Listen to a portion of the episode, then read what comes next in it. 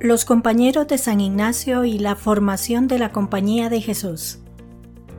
En la amplitud de la historia eclesiástica, la Compañía de Jesús se yergue como una institución singular, marcada por su dinamismo y compromiso inquebrantable con el servicio a la Iglesia y al mundo.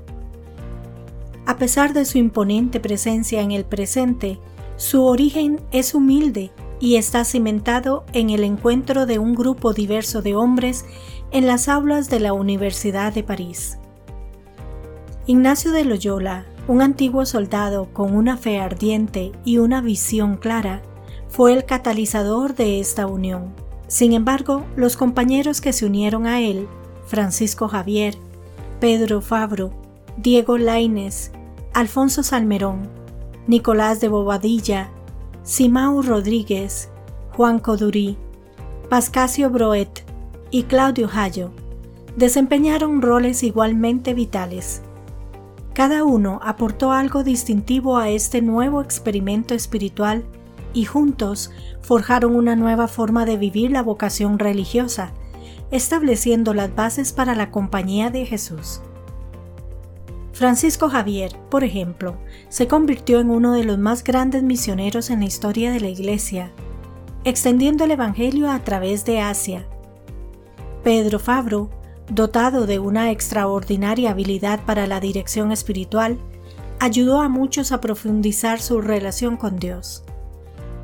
Diego Laines y Alfonso Salmerón, como teólogos brillantes, tuvieron un papel fundamental en la defensa de la fe durante el turbulento periodo de la Reforma. Nicolás Bobadilla y Simao Rodríguez, aunque quizás menos conocidos, no fueron menos esenciales en la formación de la compañía. Bobadilla, con su espíritu indomable, demostró un compromiso inquebrantable con la misión, mientras que Rodríguez, con su sabiduría y paciencia, ayudó a establecer firmemente la compañía en Portugal. Juan Coduri, Pascasio Broet y Claudio Hayo, a pesar de ser a menudo eclipsados por sus compañeros más conocidos, también hicieron aportaciones significativas.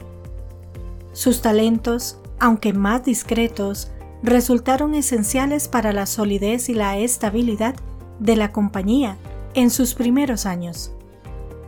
En su diversidad, estos hombres representaban una amplitud de dones y capacidades pero todos compartían una profunda fe en Dios y un ardiente deseo de servir. Este fue el hilo común que los unió y que se convirtió en la base sobre la que se construyó la Compañía de Jesús. El nacimiento de la Compañía de Jesús no fue, por tanto, simplemente el resultado de la visión de Ignacio de Loyola. Fue el producto de una constelación de talentos de una unión de hombres que compartían una visión común y que estaban dispuestos a dedicar sus vidas a su realización. Ese espíritu de colaboración, de respeto por la diversidad de dones y de compromiso con un objetivo compartido, sigue siendo fundamental para la identidad y la misión de la Compañía de Jesús en la actualidad.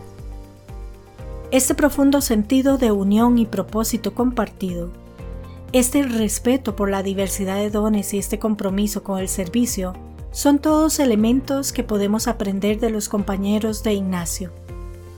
En una época en que a menudo se enfatiza la individualidad a expensas de la comunidad, estos hombres nos recuerdan el valor del trabajo conjunto, del respeto mutuo y del compromiso compartido y nos desafían a nosotros, en nuestros propios contextos y con nuestros propios dones, a buscar siempre el servicio a los demás y la mayor gloria de Dios.